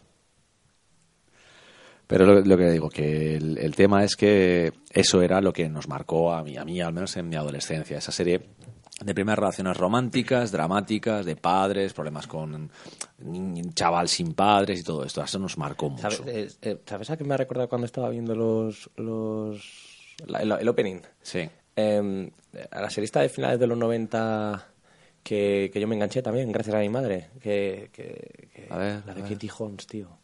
A Ah, Dawson, Dawson Crece, tío. A mí me pilló muy mayor para, para Dawson engancharme Crece. como y no era serie de adolescencia, aunque sí que realmente fue muy discontinua porque la echaban en España en la 1, eh, entre semana en verano y lo- se perdían mucho. Que, era, que está James Van Der Beek. Sí. Que se ríen en la, en la, en la En chica todas. de, en la Se- chica se en todas de en la chica de la zorra del apartamento 23. Es que es él, es que es James Van- es el de actor, es el actor que hace de sí De puto loser. De, bueno, de su vida.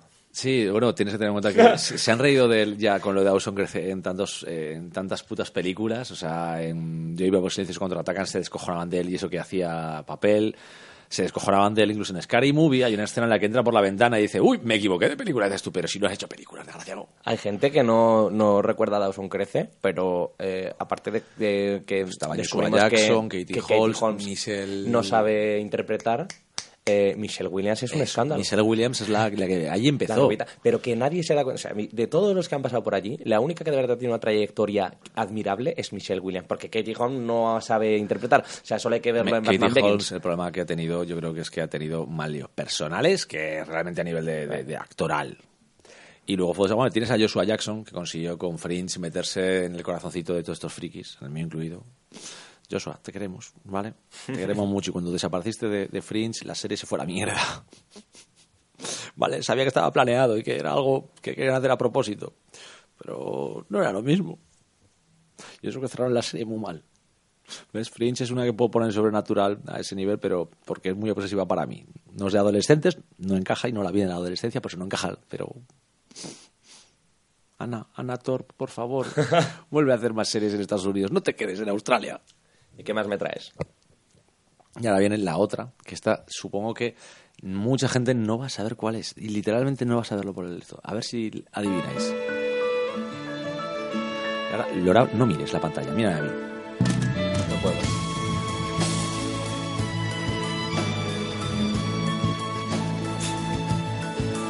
Esto es Ever. La echaban en, en la 1 eh, por la noche. Es una serie. Camp. Y espérate, sigue mirando, que te voy a matar. Sigue mirando la intro, la estamos poniendo el vídeo para que lo veas. Sí, es el primer papel importante. No puede ser. Sí, no lo has visto. No me lo creo. Sí, hace del hermano. No puede ser. Chris Pratt, tío, pero si Sí, es, una- es un niño. Es de esto- adolescente. no, serie de adolescentes. ¿Cuándo adolescente era Chris Pratt? Sí, pues yo te digo que a mí, Para mí esta es la mejor serie que estamos hablando, ¿eh? pues ahora mismo te digo, es una serie, es Everwood, es la serie de un doctor de ciudad importante, rico, que se muere su mujer eh, cuando han tenido problemas, y decide mudarse a un pueblecito, montar una... El tío está forrado, básicamente le da igual, ¿no? Pero monta una consulta, una consulta médica gratuita completamente porque quiere hacer algo por la gente. Y cambia a dos hijos, una, hija pequeña y un hijo adolescente, de una gran ciudad a un pequeño pueblo. Claro, ahí está pues la chica del pueblo, la chica mona, que es Van de Camp, conocida por Revenge, por ser eh, Sharon Carter en Capitán América el Soldado de Invierno, y eh, básicamente ahí se encuentra, pues, Chris Pratt es el hermano de esta chica, Madre mía de mi vida. que su mejor amigo el de Chris Pratt está saliendo con esa chica, pero está en coma. Y me decías que no mirara. Hostia, Chris Pratt, tío. Pues ahí puedes encontrarlo de jovencito, haciendo de chulo guaperas Madre eh, estrella deportiva. Todavía no estaba un sándwich de estar gordo, ¿eh? estaba delgado. De hecho, estaba gordo, se puso después cuando ya empezó a crecer en la peli En lo más verde del valle, que Se- salía se con un barrigón el ¿eh? cabrón. Se puso muy gordo. Pues ya te digo que en esta es la primera serie en la que empezó a hacer un poquito de guaperas adolescente. Hacía de, de tipo malo al principio, luego eh, no era un tipo malo, un tipo protector con su hermana y todo esto. Y es una serie que evolucionó y cambió muchísimo. Se movió por un- muchos canales raros, desde amor adolescente, el amor de los, pa- de los adultos y sobre todo de pérdidas, de encontrar tu sitio, que era lo más importante. Esto sí que eh, luego empezó a desbarrar mucho y al final se fue mucho la serie de, de pero las primeras temporadas a mí me gustaron mucho. De hecho, eh, hay varios actores que veréis de otras series que han aparecido aquí. Bueno, el principal, el protagonista, eh, es un actor que literalmente no hay mucha gente que lo conoce, pero ya os digo que se disfruta mucho y era muy divertida. Esto era Everwood, si alguien quiere más o menos buscarla, yo creo que es- hace gracia las primeras temporadas. Y veis a un Chris Pratt muy, muy jovencito, ya te digo, adolescente. Eso que no es mucho más joven que yo, o sea, tiene, creo que son cuatro años menos que yo, o cinco, ¿eh? Chris Pratt, no es tan tan joven como decimos. Pero bueno, esta serie, os lo digo, es menos conocida, pero a mí me encanta. Y ahora vamos a la serie de adolescentes actual que ha elegido Lorao, que a mí me parece acojonante la elección y por eso no, no he tenido ningún problema con ella.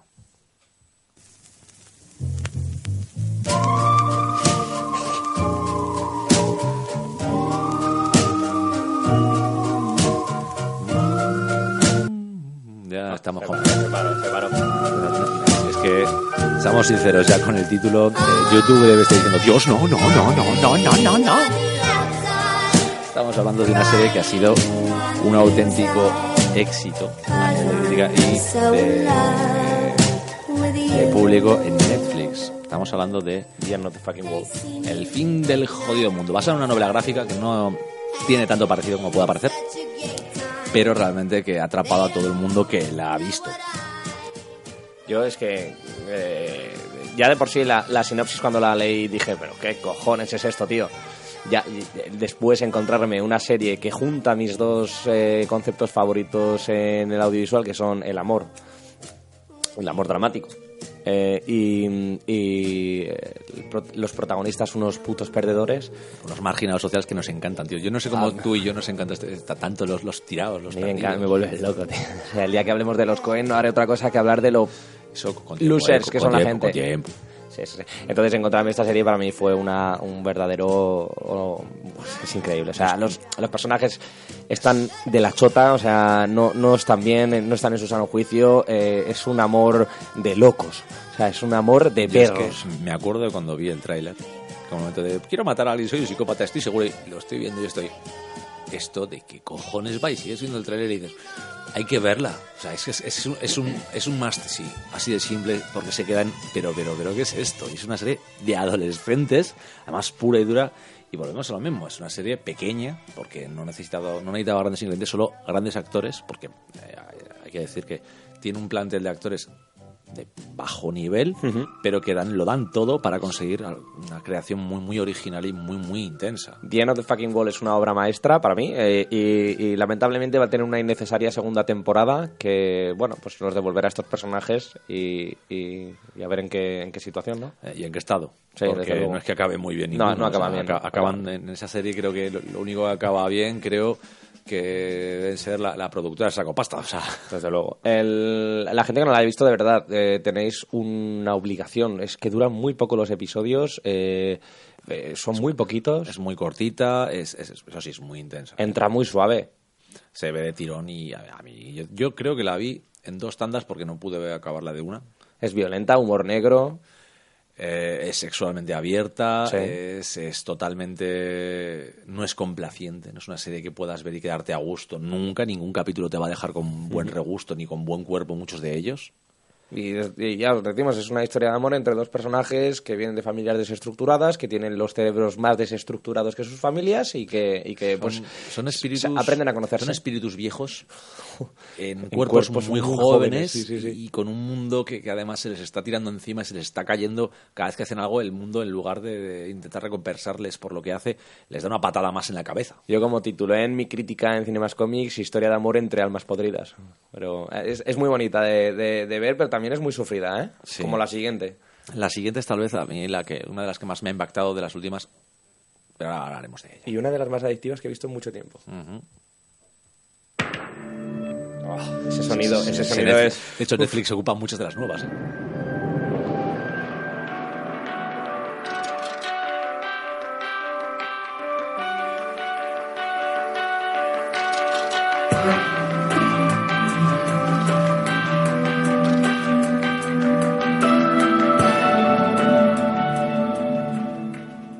Bueno, hay que decir que si, no lo habéis reconocido, esto era por 13 razones. 30 Reasons Why. Que eh, impactó primero por el, efecto que causó a nivel social, porque alertó de cosas como el suicidio adolescente, el abuso y muchos eh, problemas que no son solo algo de Estados Unidos. eh, lo tenemos en, en todo el mundo, diferentes niveles, diferentes formas, pero es algo grave y que desde luego tendría que visualizarse más. De hecho, se ha llevado muchas críticas porque dicen que esa visualización es negativa. Es una serie polémica. Eh, recientemente se publicó un, un- una especie de reportaje, ¿no? Eh, un estudio Sí. que habían realizado en Estados Unidos, donde se confirmaba que eh, había influido muy negativamente en la gente joven de Estados Unidos esta serie. Eh, sigo pensando que no es problema de la serie, es un problema de tabús sociales. eh, Es un problema de sociedad que, es- que, que no es. Yo creo que es una sociedad que desgraciadamente tendría que ser madura y no ha madurado. O sea, no influye negativamente la serie por ser la serie, sino que influye negativamente el tema que trata. Entonces, eh, acusar a una serie de algo es eh, quizá la peor forma de, de ejercer la libertad de expresión y quizá eh, se deben de romper ciertas barreras para que los temas que se traten en las ficciones, ¿vale? A partir de la realidad, los temas que se traten en las ficciones no afecten tanto. Yo hay, hay una cosa que, A la gente. que hemos dicho muchas veces y es que. Y lo cuando- digo yo cuando he dicho antes que me ha influido Sí, serie, no sé pero, tal, esta serie, la- su, su nivel de influencia, el problema es que les ha influido de una forma extraña, porque mientras está mostrando algo como es la desesperación que puede llevar a un suicidio, eh, la presión social, la destrucción de la- de- de- del individuo en la sociedad actual, o sea, o eres el listo, o eres el deportista, o eres el popular, que tienen en Estados Unidos. El problema es que se lo han tomado a la tremenda modo diciendo, no, no, es que estáis haciendo que se, que se suiciden. Y haces, no. O sea, la- en Estados Unidos se ha tomado como que si no estás dentro de esos estereotipos, suicídate. Es el Pero- mejor resultado. Y dices, pero, pero ¿qué me estás Pero contando? te das cuenta que, eh, J, el acus- ah, o sea, critican la parte de, del- de la mostrar el suicidio, ¿no? De, de cómo la persona que se suicida puede influir en el resto, pero se olvidan de lo más importante que es que ha llevado a esa persona a hacer eso. Una de las cosas más importantes que tiene 13 razones es la visualización no solo del suicidio, porque es algo que a mí me mata mucho que se queden en ese punto, porque se quedan en el suicidio. O sea, es, es un mundo, eh, habla de, es una crítica social brutal, tanto a la adolescencia, Ese es el debate que a la que tratar. presión, y lo más importante es una persona se ha suicidado en Estados Unidos, en la serie lo intentan, lo que hacen es olvidarla. Sí, si celebran durante una semana, qué triste ha sido y luego se olvidan. Se, se preocupan muchos psicólogos del porque les ha afectado, les ha hecho mal, pero luego se olvidan. Y en esta serie lo que pasa es que la víctima no quiere que se olviden, pero no intenta convertirse en un icono. En Heathers, por ejemplo, te digo, en Escuela de Jóvenes Asesinos, eso lo, lo satirizan, lo parodian mucho. De una que se suicida, creen todos que está muerta, la consideran una diosa y cuando vuelve, porque no está muerta, todo el mundo la vuelve a considerar una diosa. Y dices de repente, esas satirizaciones, esa sociedad, es que dicen en Heathers, que sería, yo te diría que Heathers es el complemento perfecto a 13 razones, porque 13 razones es una serie incómoda, eh, de denuncia fuerte, y Heathers es la parodia más grande a la sociedad americana respecto a este tema. Es como decir, esto es como, deberías tomártelo, y esto es como te lo tomas. O sea, yo, lo digo, Heathers es una serie que en HBO está, no es, ya digo, yo la estaba viendo, yo la empezamos a ver, una amiga y yo, y bueno, al principio hace mucho ya, cuando empezamos a verla, estábamos y digo, vea, yo alucinábamos, porque decíamos, pero ¿de qué va esto? O sea, esto te digo que hace mucho que la vi, porque bueno, fue para, para verano, cuando empezaba hace mucho. Y ya te digo que lo encontré como eso, era la parodia de, de 13 razones, porque yo me había tragado las dos temporadas, la segunda te- temporada de 13 razones. Mucha gente la ve, Yo tú, la- en- entre ellos la ves innecesaria. Yo creo que el problema es que 13 razones, la segunda temporada, aún les afecta más a los norteamericanos porque entra en otro tema que les encanta, que son los juicios, la opinión pública y el escarnio. Y en este caso volvemos a lo mismo. 13 razones no se queda en decirte hay que hacer juicios, hay que juzgar, no. Se queda en que levantar la polvareda, si se hace como tiene que hacerse, es una cosa. Y como se hace en Estados Unidos es una auténtica bufonada.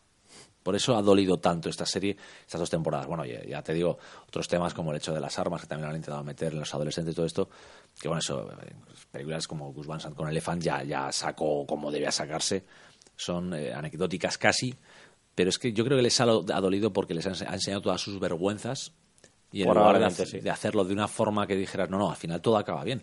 Al final, América gana. Dices, no, al final América es una vergüenza. Eso es 13 razones. Por eso creo que les ha sentado tan negativamente a ellos y a los niños que están en el instituto que mañana seré jugador profesional de fútbol, pasado seré un abogado que te cagas y esas O sea, cosas. a mí me parece una serie necesaria. O sea, no, no por el hecho del suicidio, sino por todo lo demás. Que, O sea, que, o sea, imagínate, ponte en la piel de un abusón de instituto que ve la serie. Igual ese abusón se da cuenta de que lo que, lo que él hace por diversión, que al ser adolescente no ve la repercusión que tiene, igual se da cuenta de que sus actos tienen consecuencias. Debería ser así, pero si te das cuenta, en Estados Unidos el abusón lo está viendo, está diciendo, "Bah, ¿y esta mierda? Y el, el- el abusado, a ver, una de las cosas más importantes para mí de 13 razones es que habla de la depresión. La depresión en, en gente tan joven, que es algo que está avanzando. Joder. Y la depresión es muy, muy grave, es una enfermedad, porque es una enfermedad que puede, muchas veces decimos, estoy deprimido. No es real, quiero decir, estoy triste, estoy abatido, es una cosa muy diferente. Pero cuando entras y hablas con gente que, que ha tenido de verdad depresiones y las tiene, es algo muy, muy duro, es muy jodido salir. Eh, pueden caer muy fácilmente una vez han caído en la primera gorda. O sea, es un elemento muy importante que en 13 razones lo resaltan como razón. Una de las principales es, está deprimida y tiene razones para estarlo y es una serie que digo, como drama, aparte también tiene un- el, punto de, romanticismo lo, mantiene, porque si te das cuenta los puntos más positivos de, de la serie lo dan las relaciones positivas que tiene la gente, esas relaciones.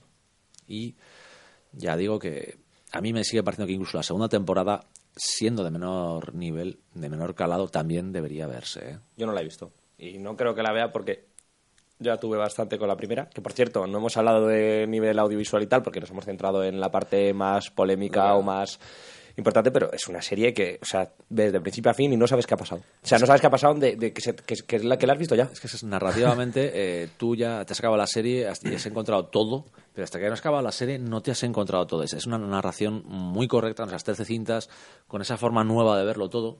Hay muy pocas series actuales que yo me haya fundido con semejante velocidad de acción real, porque las de animación la- me las fundo sin querer.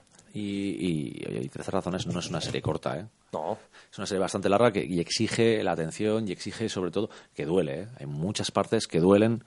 Ya, hemos hablado de, algunas otras que también duelen, como puede ser de The End of the Fucking Wall, o, podemos hablar de, de muchas, pero eh, quiero decir que 13 razones es quizás la he dejado para el final porque tal vez sea la que hemos hablado más y más eh, potencia tenga porque responde a algo eh, de cine.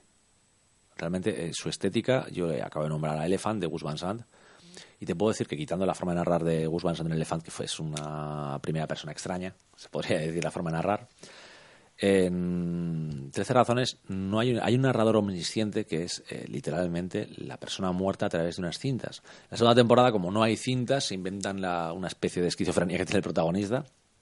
Pero quiero decir que esa forma de contarlo todo a través de los recuerdos de alguien, los que tienen esas personas, los que está contando ella, la versión de lo que uno y otro ve, que responde mucho a lo de Kurosawa y su Rasomón, por ejemplo, pero es que es, es muy potente, sobre todo porque vas descubriendo poco a poco cosas junto con el protagonista, tú le acompañas, estás haciendo el viaje con él y descubriendo pues el- la, la- mierda en general que es, es- es el instituto, la gente, la adolescencia, el cambio, la transformación, que te puede hundir en la, eh, totalmente. Y de lo solo que verdaderamente estás cuando haces esos cambios. Como no tengas a gente a tu lado, Es, es- es muy jodido. ese barco no se rema solo. Mm, espérate, que luego que no. son Hay- cosas... hay nosotros hemos tenido suerte, hemos tenido una familia, hemos tenido amistades, pero la- to- no todo el mundo es así. Yo conozco gente que ha tenido problemas en casa, pues de, ah, problemas de dinero, problemas de ya veo ya no de- problemas de todo, o sea, puedes tener problemas de dinero, puedes tener problemas de gente, puedes haber tenido problemas personales. Yo he conocido gente con relaciones que han tenido abusivas, hay gente que ha tenido relaciones de dependencia, que no son buenas ninguno de los dos tipos, tanto de alguien dominante que intenta suprimir al otro, como Como de de alguien dominado. dependencia que se deja dominar y desaparece. Y eh, en, en 13 razones vemos muchísimo de eso. Es tal vez por eso creo yo, a nivel dramático, de los últimos tiempos, la serie de adolescentes que menos para adolescentes es pues, porque debería verla todo el mundo, padres e hijos, y juntos, sentaditos en el sofá y pasándolo mal. Sí, bueno, yo soy padre, veo eso con, con mi hijo, mi hija, y lo primero que hago es, lo primero que hago cuando termine el, epi- el primer episodio es, ahora mismo me estás contando todo lo que haces en el instituto. Es que... Ya no vas al instituto, Se acabó. Tú no tienes instituto este año. al campo. Bueno, esto ha sido todo. La verdad es que, como ya hemos dicho, nos hemos dejado muchísimas series en el tintero que han marcado... a mí me gustaría que la gente pusiera ahí- en los comentarios sus, Sí, sí. sus dos de cada. poned vuestras dos series, la que os ha marcado en la adolescencia y la serie adolescente que ahora mismo os marca o os parece así, como como decimos, súper potente. Y yo que me gustaría nombrar una serie que no es de adolescencia, no es de adolescentes, pero a mí me dejó muy marcado de niño. Los vigilantes de la playa. Los Rugrats. No, los vigilantes de la playa. ¿Tú sabes lo que era sentarte cada tarde para ver el- ese momento? Chandler y Joey, ¿te acuerdas en Friends que veían los vigilantes por ver correr a las... ¡Están corriendo, están corriendo! ¡Acabaré Pues, Yo tenía ese punto, tengo que admitirlo. Y eh, no, no soy de Pamela Anderson y y su CJ Parker, no, yo era de Erika Eleniak. Yo era de, de la otra rubita, la que era delgadita. De Carmen Electra. No, esa, esa era muy posterior. Y una serie que sí que han nombrado, que me gustaría nombrar, que era un drama que se mantuvo mucho tiempo y que yo vi de adolescente, igual tú de niño, era Urgencias, que duró mucho tiempo. Porque los dramas de, de ¿La de médicos. Joder. también era una serie que estaba muy O sea, bien. vieja como un ceporro, ¿eh? Sí, yo la vi desde niño y digo que son cositas que se ven. Otras series que nos hemos dejado de cuando era yo muy, muy niño, adolescente, el equipo A o MacGyver, el coche fantástico. Ahí repite David Hasselhoff. Estas cositas, eh, vamos, hay muchísimo en series, pero nos hemos centrado un poquito para explicaros esto. No sé si dejaros la lista o comentar las, las series que hemos dado. No, no, que... que, que- Os oís el a podcast mí y me gustaría que comentaran el, eh, su, su, su, su, su experiencia, ¿no? De televisiva. Sí, tanto pues, en podcast como en YouTube. Que... So- sobre todo porque es que, bueno, eso sí, os tengo a todos fichados, ¿eh? Hay 250 personas, 240 más o menos, que han sido fieles, nos han ido el podcast y casi hacen cagan en la apuesta he tenido que pagar el desayuno. Este me lo debéis todos. Ahí, ahí. Todos. O sea, si hubieran sido 400 justas hoy, antes de empezar, Lorao se habría venido conmigo a ver una peli de terror. Este no- lo este- habríamos pasado bien y no, no va a pasar. Este, este, por no, vuestra su- culpa. esta no su- este no supera ni las 800, Jota. No, ya no sé. A ver, en, en yo YouTube, entiendo la gracia es que Internet. nuestros suscriptores en YouTube sí que han sido fieles al podcast. Mm. Yo os lo digo. Gracias, muchísimas gracias por escucharlo. 800 y pico escuchas a las alturas de cuando grabamos.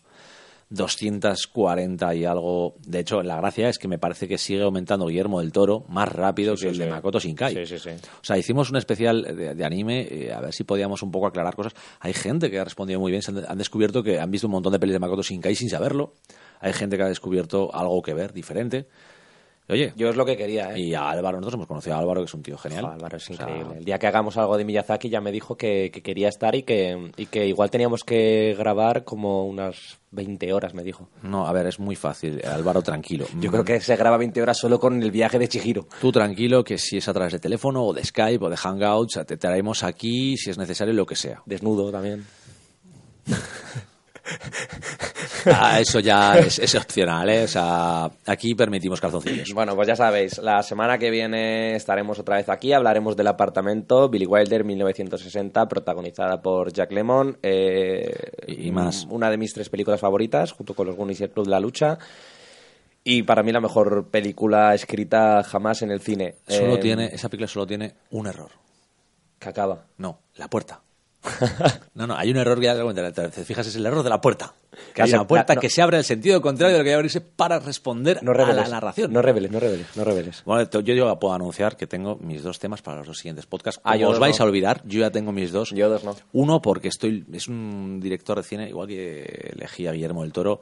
Este es completamente contrario, no es nada fantástico, es hiperrealista y me encanta y me parece un hombre que está bastante infravalorado con lo que ha hecho. Y es que vamos a hacer un especial de Michael Mann. Eh, a ver, el hombre que hizo el último Moicano, el, único, el hombre que hizo la mejor película de atracos para mí de la historia, que es Hit. Me tienes que dejarla, ¿eh? Sí, ahora te la paso. Gracias. Y la otra que tengo, este, este me va a costar más prepararlo, pero como va a ser para el año que viene, pero es que quiero un especial. Mechas versus samuráis Oh. versus caballeros. Pero, Pero se- en anime, se- todo en anime. Se puede hablar de mechas. Es que la pelea es, a ver, vamos a coger los eh, animes actuales y algunos clásicos y vamos a hablar de Darling in the Franks, seguro que entra. Voy a hablar de Darling in the Franks. Pero te la voy a poner la pelea dura. Porque te voy a pelear Darling in the Franks Versus. Samurai Champloo. Estoy jodido, estoy muy jodido. Estoy jodido. Ya te digo que va- vamos a montar una. Voy a buscar una serie de peleas entre, entre animes y a ver, vamos a pelear esas peleas. Y luego de fantasía van a entrar alguna cosa dura también. ¿eh? O sea, esto, esto- estas cosas. Está, está- por eso digo que estás con tiempo, va, va para largo. Gana Darling in the Franks ahora mismo. Pues nada, ponemos con un chirro y te la pones entera. No, por favor. Bueno, vamos, voy poniendo ya la sintonía de despedida. Sí, porque ya- ya va siendo hora que nos vayamos. La última vez nos fuimos a una hora cuarenta, hoy estamos en una hora treinta y seis. Vamos bien. Estamos No, no damos mucho mal, está bien. Pues nada, chicos, esto ha sido todo desde, desde Nunca Digas Muerto. Ya sabéis que podéis encontrarnos en YouTube, en Cinemas Comics, en, en Twitter, que somos arroba gonielor y arroba eh, jc barra baja rollo. Si queréis verlo, tenéis en la descripción del audio, tenéis todo. Y este audio, aparte de aquí, en iVoox, en YouTube, también está en iTunes. iTunes. O sea, conseguimos que iTunes nos aceptara. Correcto. Chicos, que estamos en iTunes, que Apple nos quiere. ¡Apple nos quiere! Estamos ya en todos los lados, así que la semana que viene venimos a hablar del apartamento y, a ver qué sale, ¿eh? Pues yo creo que saldrá algo, algo chulo por lo menos. Venga, que paséis buena semana.